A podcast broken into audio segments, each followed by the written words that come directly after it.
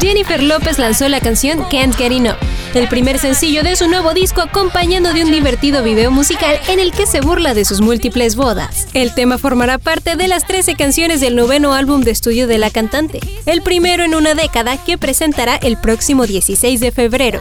En el video se puede ver a la cantante vestida con diferentes vestidos de novia mientras baila con tres novios diferentes, que se rumora podría representar a sus ex esposos, el cubano Ohani Noah, el coreógrafo estadounidense Chris Roth y el cantante Mark Anthony.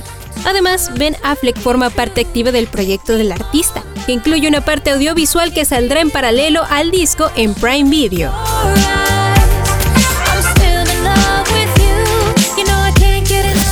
Notas, show business y más en 120 palabras. News.